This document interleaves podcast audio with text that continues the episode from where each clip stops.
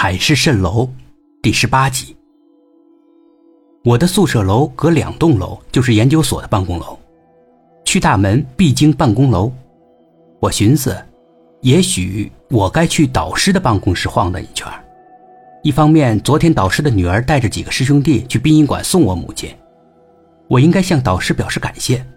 不管这是导师安排的，还是导师女儿的安排，我都应该表示感谢。另一方面，我想跟老爸回趟老家，给母亲找个墓地，也许得消失几天，至少得有几天不能够在导师面前露面。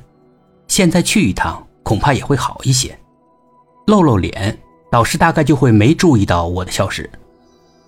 办公室的门虚掩着，我敲了两下门，没人应声，我就推门进去了，空无一人，导师不在他的办公室，这倒是奇怪。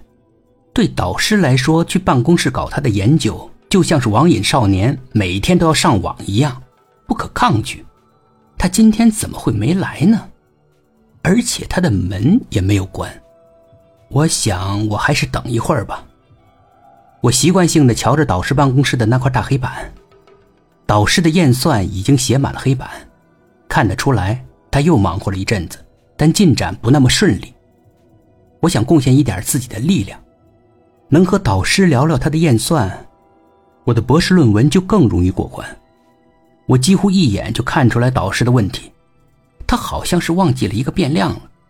那个变量虽然很小，平时可以忽略不计，但在他验算的特定条件下，应该考虑进去。导师要是在旁边的话，我也许会跟他交流一下。但导师这个问题，我觉得很明显。我如果不提示一下，我觉得有点过意不去。尽量不擦掉导师的任何验算吧。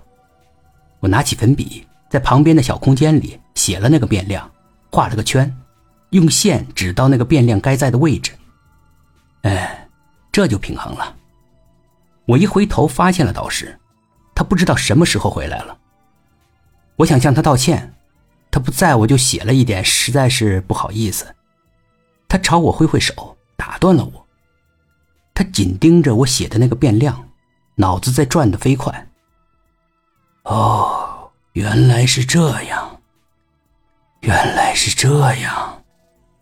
他喃喃自语。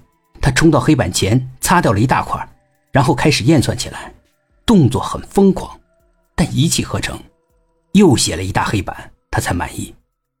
他不住的点头，点头。啊，总算搞通了。啊，不错，真不错。我当然得立即拍马屁了，恭喜老师！老师突然瞪着我：“你怎么知道写那个变量？”我也不知道为什么，反正就是一种感觉吧。这个回答导师不太满意。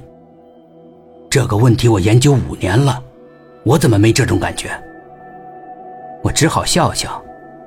导师渐渐情绪稳定下来。哎，你的感觉真棒。你帮我解决了想了五年的问题，这是咱们这个领域的重大突破，一定会震惊世界的。有这么厉害吗？这大大超出了我的预期。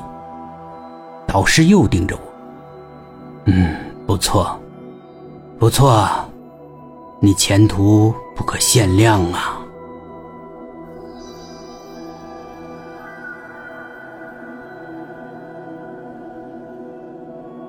本集故事播讲完毕，点击上方的订阅，订阅不迷路。